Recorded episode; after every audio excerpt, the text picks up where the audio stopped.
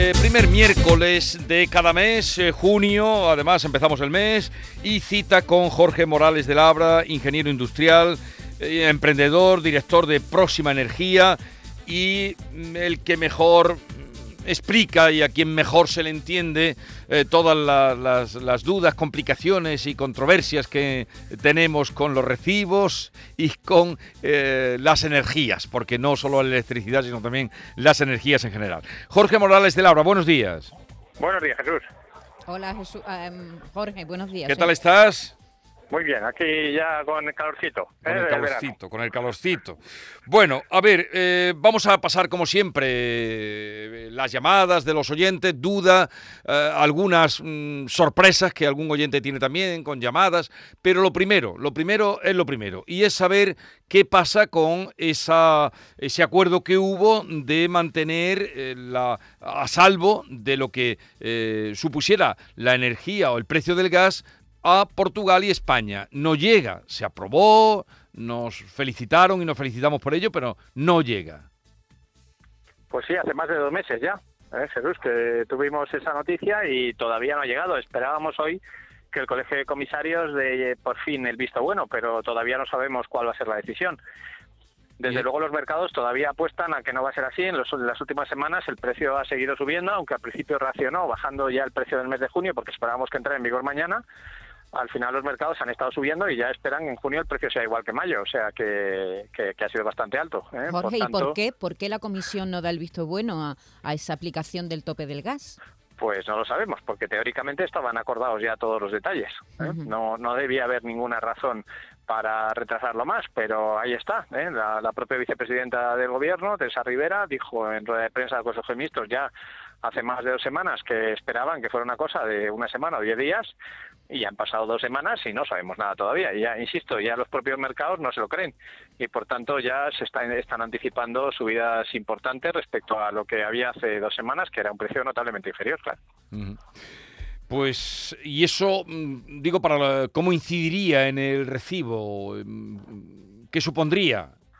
Bueno, acordaros que ya, ya hablamos hace, hace el orden de un mes que yo calculaba que aproximadamente el descuento este iba a suponer en torno a un 10% respecto al nivel que estamos teniendo ahora a aquellos consumidores que tienen, recuerdo, un precio variable, que son los que están afectados por esta medida, ¿vale? Eh, porque ya se habían producido rebajas importantes. ¿eh? Ese, ese 30% del que hablamos originalmente había quedado eh, bastante reducido, entre otras cosas porque la luz ya había bajado desde marzo, desde el máximo de marzo, en torno a un 15%. ¿Vale? Entonces, eh, ¿qué es lo que supone esto? Pues bueno, pues supone en primer lugar esto, que, que, ese 10% todavía no llega, ese 10% adicional, que aunque ahora los recibos son más baratos que los de marzo, pues, pues siguen siendo muy caros. Y en segundo lugar, eh, hay, hay, un problema que, que está, estos últimos días lo estamos viendo agravarse, que es que el gas está volviendo a subir. Mm. O sea, es decir, el gas lejos de bajar, como lo estaba haciendo en los últimos meses, está subiendo, ¿no? Hemos visto eh, ayer eh, cortes ya en, del, del, suministro por parte de la empresa rusa de gas en Holanda eh, y, Dinamarca también en Dinamarca, claro, o sea, es decir que bueno que, ya tenemos eh, una serie de, de, de, empresas eh, del norte de Europa, digamos, fuertemente afectadas por esto y esto lo que está haciendo es subir los precios del gas. Con lo cual, ¿qué ocurre? Os recuerdo que esta medida tiene una doble vertiente. O sea, en primer lugar, efectivamente supone una, una rebaja eh, de, esos recibos en torno al 10%, pero a mi juicio, más importante todavía, lo que supone es un seguro de que pase lo que pase con la guerra y con el gas, eh, los precios de alumnos se van a volver a desbocar. ¿eh? Y claro, en la medida en la que esto no esté aprobado, seguimos teniendo el riesgo no solo de que nos, no tengamos ese 10%, sino que de nuevo se vaya a desbocar el recibo, ¿no? Mm. Y bueno, pues esto es un poco lo que estamos viendo y lo que estamos pendientes de la reunión de hoy. Vale, pues la reunión de hoy, todo se posterga, se anunció con, con eh, bastante alegría, pero no llega, no llega eh, ese en fin, esa excepcionalidad que iban a tener con España y Portugal. Vamos a pasar, eh, Jorge, como siempre, lo que va llegando de los oyentes. Buenos días, me encantaría hacerle una pregunta a Jorge sobre el tema de los paneles solares y lo que comentó de, de las baterías virtuales, o la USA, como él le llama. Eh, a ver si se moja y dice a cómo paga la energía excedente. Venga, gracias. Jorge. Bueno, vamos a ver, efectivamente, mira, cuando uno tiene paneles solares, ¿vale? Eh, ya no solamente se preocupa del precio al que compra la energía, sino que también se tiene que preocupar del precio al que la que, a la que la vende, ¿vale? Porque le sobra energía a mediodía, ¿no? Esto es lo que habíamos hablado de los excedentes solares, ¿no? Esto cada vez es más habitual, ¿no? Estamos viviendo eh, un verdadero boom del autoconsumo en España, yo diría por fin, ¿eh? en Andalucía en particular. ¿Eh? Dicho esto, por cierto, permíteme un inciso, se anunció el jueves de la semana pasada, secretario de Estado de Energía, que va a ampliar en 500 millones de euros los fondos de subvenciones que se habían agotado, entre otros en Andalucía. ¿eh? Lo digo porque se sepa que estamos pendientes de que en los próximos días se habilite una, nueva línea de fondos para subvencionar este tipo de instalaciones. ¿eh? Entonces, eh, vuelvo a los excedentes. ¿Qué pasa? Que efectivamente uno, claro, yo decía el otro día, hombre, si, estás pagando más de 20 céntimos, estás pagando caro, vete pensando en volverte a, a, una tarifa variable si estás a precio fijo, ¿no? Bien, eso estaba hablando del precio de comprar energía pero cuando uno tiene paneles solares también tiene que ver el precio de vender. Entonces ahí qué ocurre, bueno pues que tiene usted que mirar las compañías. Hay compañías que, le, que cuando eh, usted vende le recompran esa energía a 5 céntimos solamente. Entonces claro, si uno compra a 20 y, luego vende a 5, pues en fin, no, no le interesa mucho. ¿Vale? Entonces, eh, ¿nosotros qué hacemos en Próxima Energía? Nosotros lo que hacemos es que tanto la compra como la venta la hacemos a precio de mercado. ¿Vale? Al, precio que marca el mercado. Entonces, claro, ¿qué pasa? Pues que ahora los excedentes, como está muy caro el precio de mercado, pues también se están valorando muy caros, ¿vale? Si el precio baja, pues naturalmente los excedentes se valorarán más bajos. ¿Vale? Pero esto ya depende un poco de cada compañía. ¿eh? Y luego lo que hace esa famosa batería virtual es sencillamente que los excedentes que te sobran en un mes, que ya no puedes compensar porque tu factura ya está en cero, ¿eh? y no puedes eh, cobrar, porque el, sistema español no te deja cobrar por el recibo de la luz, salvo que tributes, ¿eh? salvo que, te montes, digamos, un pequeño negocio, lo que hacemos es que te guardamos esos excedentes valorados a precio mayorista para otros meses, es decir, normalmente para el invierno. Esto es un poco el esquema. Pero vamos, la retribución de los excedentes, que efectivamente es crítica cuando uno tiene paneles solares, en nuestro caso lo que se hace es a precio mayorista, es decir, a precio de mercado al mismo precio que compras, vendes. Eh, seguimos oyendo. No, no es así. a ver, cuidado, en la compra, además del precio de mercado, tienes que tener en cuenta que hay una serie de peajes y de cargos impuestos, por el gobierno. Vale, vale. ¿Vale? Por tanto, no es exacto lo de que el precio final que pagas no es el... No, no, Lo que pasa es que el precio base sí es el mismo. Vale, O sea, es decir, si el mercado está hoy, pongamos, a 20 céntimos el kilovatio hora, que está por ahí, más o menos hoy, ¿vale? Tú tienes 20 céntimos de compra y 20 de, venta, ¿vale? Lo que ocurre es que luego, a la hora de comprar, tienes además los peajes, que pueden ser otros 10 céntimos más. De modo que en la práctica tú estás pagando 30 céntimos por, por cada kilovatio hora que compras y nosotros te pagamos 20 por cada kilovatio hora que vendes. Vale. Continuamos. Buenos días. Una pregunta para Jorge. Mira, un día me llamaron por teléfono que mm, era una empresa que se dedicaba que a, dar una bonificación del gobierno y por el tema de la luz y que mis datos, total, que, que caí como una tonta. Le di mis datos mm, de mi casa, de una nave que tengo bueno, ah, pero usted también tiene una nave, sí. Bueno, los datos, no sé qué, cuando ya me, estaban grabando, le, pregunté 20 veces el por qué, eso de qué era, eso de qué era. Esto es una bonificación que usted le pertenece porque usted lleva con la misma empresa desde no sé cuánto, desde primero de año, y usted le pertenece una bonificación de no sé cuántos euros para devolvérselo a la... Cuando a mí ya me grabó, yo ya, y me dijo no sé qué de permanencia, yo ya me di cuenta que lo que me había hecho era cambiarme de compañía eléctrica, sin haberme preguntado, sin mi consentimiento. Me engañó la chica totalmente, vaya, caí como una tonta. Ya no me quedó más remedio que seguir para adelante. Bueno, pues eso fue eh, en abril o así, todavía no he recibido factura y yo tengo un contrato de permanencia, yo ahora no me puedo cambiar. O, puedo yo cambiarme si, si yo, por ejemplo, la penalización que tengo que pagar por, por cambiarme no es muy grande, a lo mejor me interesa cambiarme, ¿no? A ver, ¿cómo actuar? No es la única, porque hemos tenido otras quejas similares, eh, Jorge. Ahora te voy a contar una historia, Jorge, parecida a esta. ¿Cómo, se actúa así? Sí, yo diría, por desgracia, hay muchos casos eh, donde, donde aprovechando el desconocimiento generalizado que hay de la factura de luz se engaña al consumidor, porque esto es un engaño clarísimo, ¿no? Claro. Entonces, eh, a ver, hay, hay, una vía que es ir a, a, o bien a través de una asociación de defensa de consumidores o bien directamente al, al Departamento de Consumo de la comunidad autónoma correspondiente y poner una denuncia, ¿vale? Esto es una opción. ¿Vale? Eh, la otra opción es, pero esto hay 14 días, siempre hay un derecho de desistimiento durante los 14 días siguientes. ¿Vale? Eh, es decir, que cualquiera, eso por ley, tiene derecho a desistir del contrato sin ningún tipo de penalización, eh, si, si, por mucho que haya dicho que sí telefónicamente y incluso que lo haya firmado por escrito, lo puede, puede renunciar a él. ¿Vale? Y, en tercer lugar, yo diría, cuidado, eh, o sea, si, si realmente cuando llega la locución no está de acuerdo y, no lo y no lo firma eh, o no lo digamos no lo acredita en, esa locución telefónica que está grabada entonces por supuesto que puede reclamar y puede eximir la permanencia dicho esto en el tema de las permanencias efectivamente ahora hay que ver porque es que hay contratos que son leoninos que están cobrando 40 céntimos el kilovatio claro si la tarifa oficial está en torno a 26 ahora mismo y la penalización máxima que se pone en la máxima que hay por, por, ley tiene que ser es del 5%.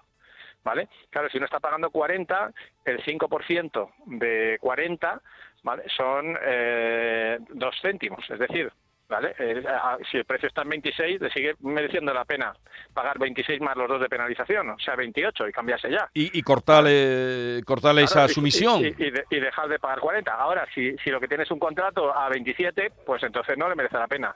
Eh, cortarlo. Entonces, esto es lo que se tiene que enterar. ¿eh? Lo que tiene que hacer es llamar a la compañía y saber eh, con independencia, digo, de que luego puede haber una denuncia o incluso antes puede haber sí. una denuncia por, por una. Aunque, estafa, no, ¿no? Le haya, aunque no le haya llegado la primera factura. Sí, lo sí, puede no hacer, ¿no? Por supuesto. Uh -huh, lo puede, lo hacer, hacer, ya, en cualquier momento. aunque no tenga ningún documento. Ver, coméntale Un, mira, esa historia que hemos eh, vivido muy de cerca. Muy de cerca. Un compañero me cuenta que el otro día lo llaman a su teléfono y le dicen que obligatoriamente se tiene que cambiar de comercializadora de electricidad, porque cada 10 meses obligatoriamente todo el Qué mundo barbaridad. se tiene que cambiar de comercializadora de, de la electricidad. Entonces, eh, mi compañero empieza a decir, pero eso cómo puede ser, pero si yo he estado con la misma comercializadora durante años. Que sí, que sí, que sí, que eso hay que cambiarlo cada 10 meses. Él, él, se ha librado, pero esto lo pueden hacer con a mucha pedirle gente. datos, Sí, sí. datos, datos. Datos y, no y- se y dan. nuestro compañero se niega a dar datos, le cuelga el teléfono, esta persona vuelve a insistir diciéndole que sí que es obligatorio, que si no la luz el 1 de junio eh, se le va a cortar directamente. Eh, nuestro compañero no cae, claro, y, y habla con Endesa, que es su comercializadora, y le dice, y Endesa le dice que no, que eso es que ha sido, bueno, pues víctima de un timo, víctima no, porque no, No, un intento. no ha caído, un intento de, de Pero- timo. Esto, ¿tú ¿Lo has oído alguna vez con esta excusa de que hay que cambiar de comercializadora obligatoriamente?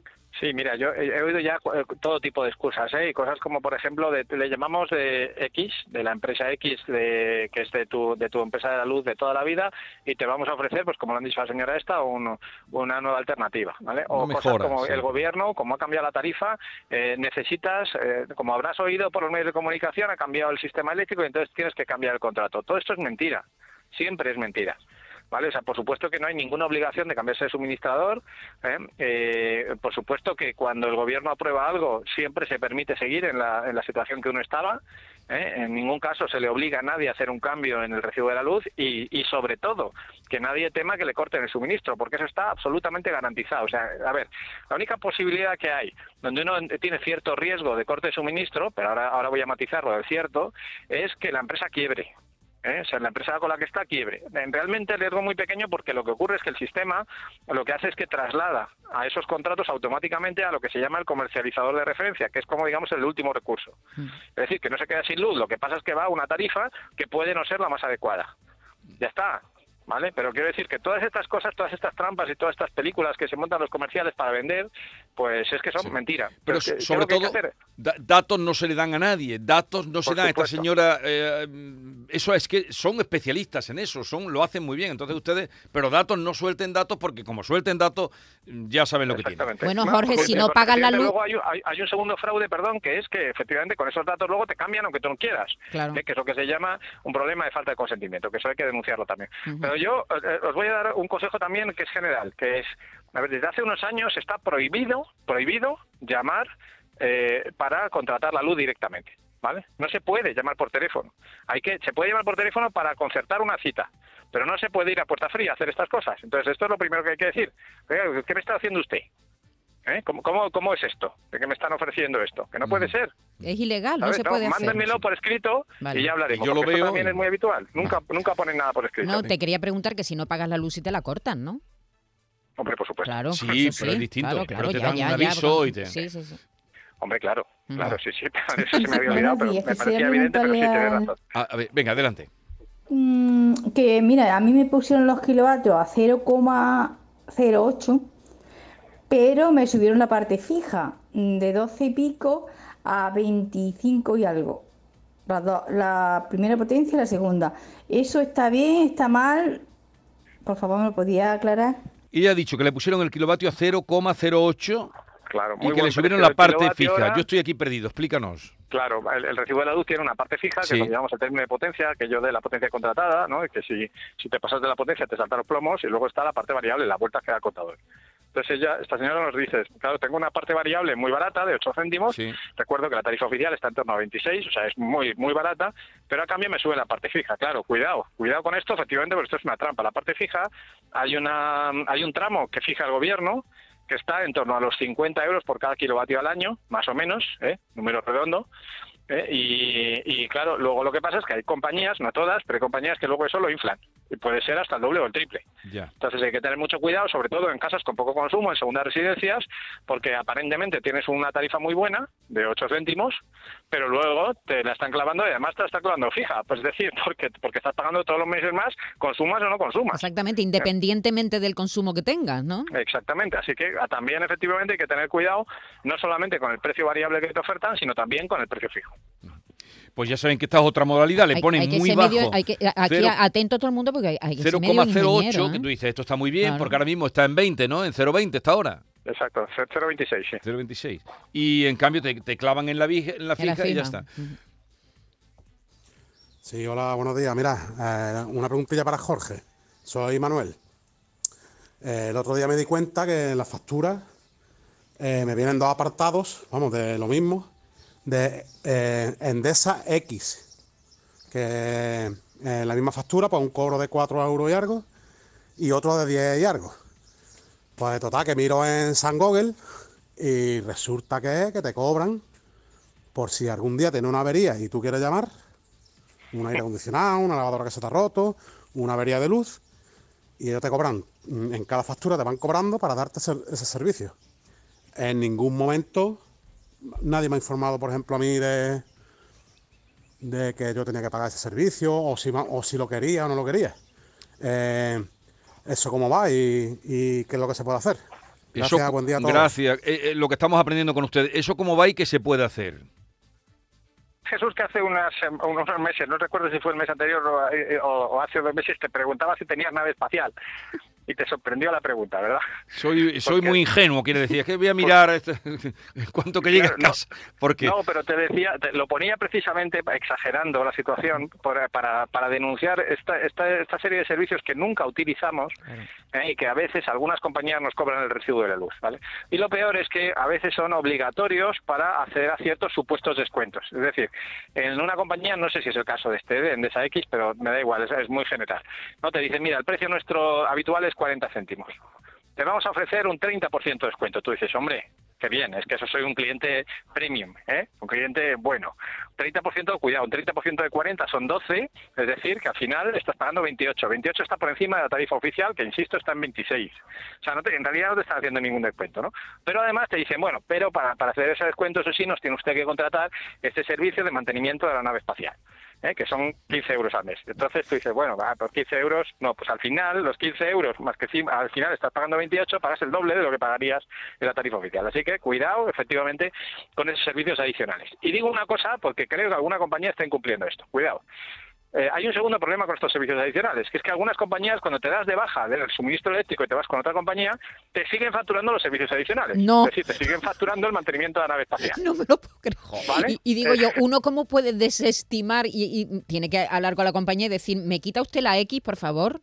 Claro, esto, a ver, vamos a ver, esto normalmente no te dejan, porque cuando llamas a decir, eh, oye, quíteme el servicio de la nave espacial, ¿vale? Te dicen, ah, es que entonces no, no puede usted tener el, 30% de descuento. ¿eh? Entonces tiene usted que pagar 40 céntimos. Y entonces tú te cabreas, ¿eh? pero vamos, es un cabreo que da igual. Haga lo que haga, lo que tienes que hacer es cambiarte de compañía. Claro. Entonces, cuidado. Una cosa que hay aquí, esto es muy importante también. La ley desde hace años, hace, creo que fueron hace seis años, una cosa así, ¿eh? obliga a que estos servicios, cuando se debe bajar el suministro, se debe bajar el servicio. Ya. Es decir, que si usted se cambia de suministrador, ¿vale? Y se va de la empresa A a la empresa Z, ¿vale? Me da igual cuál sea. Y resulta que la empresa A le sigue facturando el servicio del mantenimiento de la nave espacial, lo que puede hacer inmediatamente es devolver esa factura y decirle a la empresa A que como canceló el contrato de suministro, que el contrato de mantenimiento va asociado al suministro y por tanto te tiene que, cancelar también el mantenimiento de la nave espacial. Pero no pueden eh, eh, aplicarte ese ese canon, ese precio por, por la nave espacial, por el cuidado, mantenimiento de la nave espacial, sin que tú lo sepas, ¿no? Deben advertírtelo. Bueno, por supuesto, en esa locución de la que hablábamos antes, que la señora se había quejado de que la habían engañado, en esa locución te lo han explicado. ¿Eh? Lo que pasa es que, bueno, pues eso. Que eh, en la factura. Dicho, ¿Y dónde te lo han puesto? A ver, ya sabéis que ahora, como no se puede ir a puerta fría a las casas, eh, lo estáis viendo que hay muchas compañías eléctricas que te abordan en el centro comercial. No, te abordan en cualquier sitio de, más inesperado. Y los teléfonos. Espero que la Feria de Sevilla no. Este año no he ido yo a la Feria de Sevilla. Pero, no sé, yo tampoco he ido este año. No sé si abordan. Si no, me voy a tener que personar, Jesús, otra vez ahí en la Feria de Sevilla, porque conmigo eso sí no se atreven. Como me conocen de la televisión, no se atreven. Y entonces, bueno, ayer el otro día me pasó, estaba tomando un café en la puerta y no, me di cuenta, ¿eh?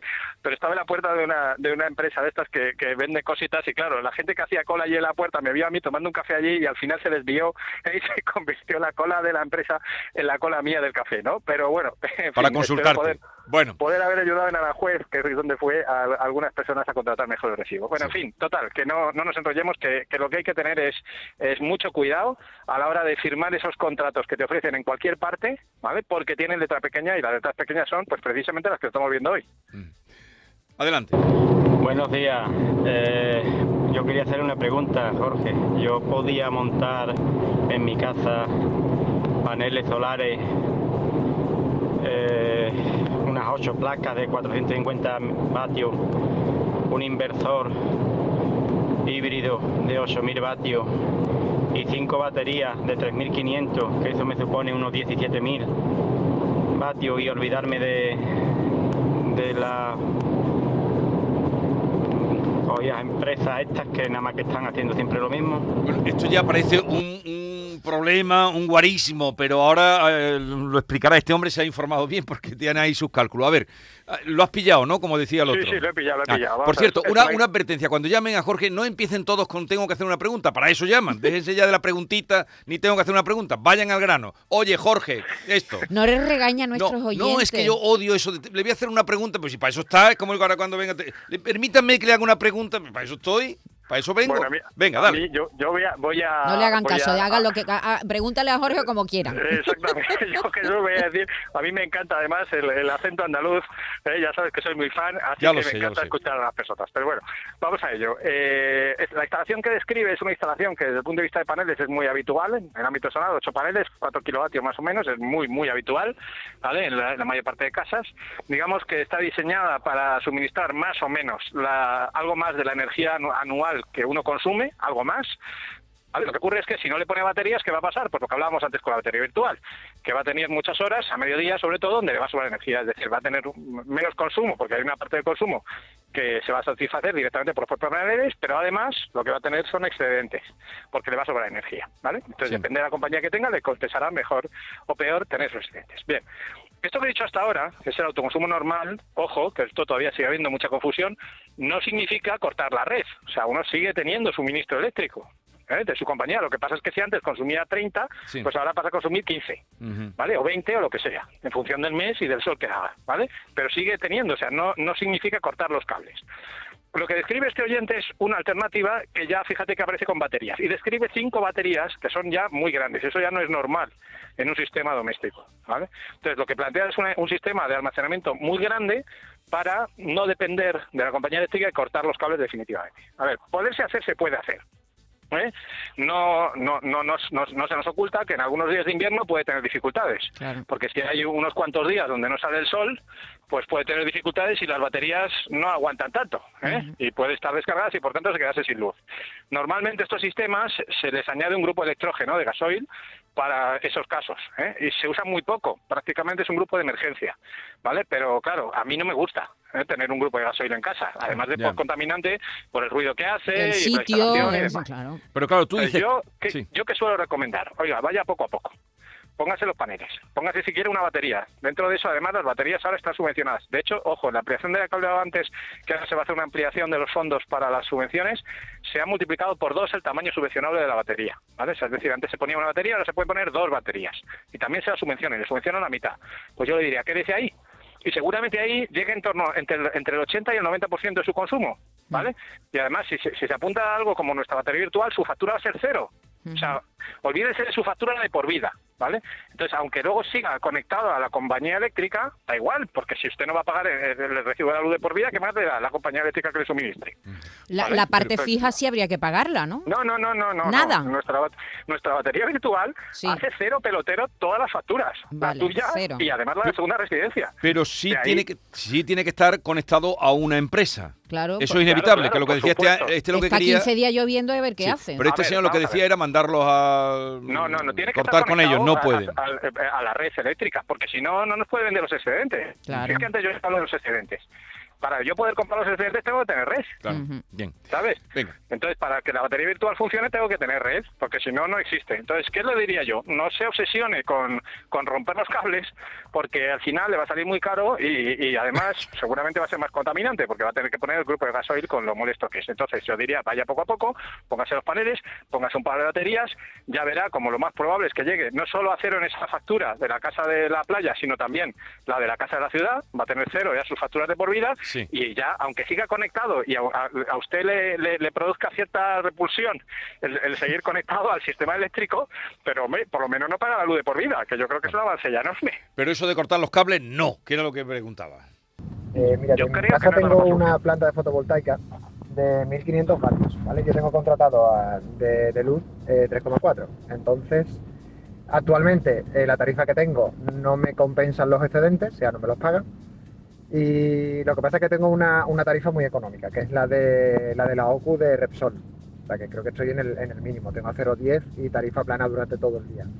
Entonces, estoy pensando eh, cambiarme a una tarifa donde me compensen los excedentes, pero no sé si con este, con este máximo que tengo de, de la fotovoltaica, de 1500 vatios eh, limitado, no sé si, si me compensa, si me interesa, no me interesa. Estoy con la duda y llevo eh, varios meses.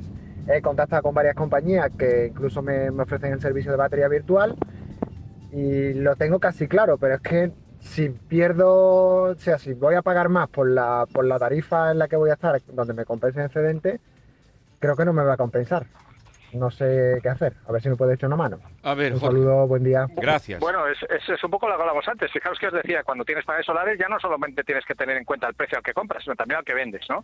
Este usuario es un ejemplo clarísimo. Está diciendo, yo compro a 0,10, pero los excedentes los tengo que regalar. Entonces, ¿en qué medida me interesará cambiarme a otra compañía que me valore mejor los excedentes? Pues claro, en la medida en la que tenga más o menos excedentes. Y no vale con lo- la potencia de los paneles, porque una misma familia, con los mismos paneles, puede tener muchos más excedentes que otras, porque lo que se trata es de que estés o no estés en casa cuando hace sol. Me explico, claro, cuando a mediodía, si esa familia come habitualmente en casa y está poniendo los electrodomésticos, está cocinando en casa, tiene mucho consumo. Y sin embargo, otra familia que tiene los mismos paneles, no come nunca en casa, o solo come los fines de semana, ¿qué pasa? Pues que tiene muchos más excedentes. ¿eh? Por tanto, a la segunda familia le interesa mucho más una tarifa que valore bien los excedentes que a la primera, que prácticamente no tiene excedentes porque siempre que hace sol están en casa. Entonces, esto es lo que hay que ver y cada caso es un mundo. O sea, esto, lo que yo diría, sobre todo si ya tienes una cierta experiencia de que llevas unos meses con los paneles, pues, pues mira, a ver cuántos hay.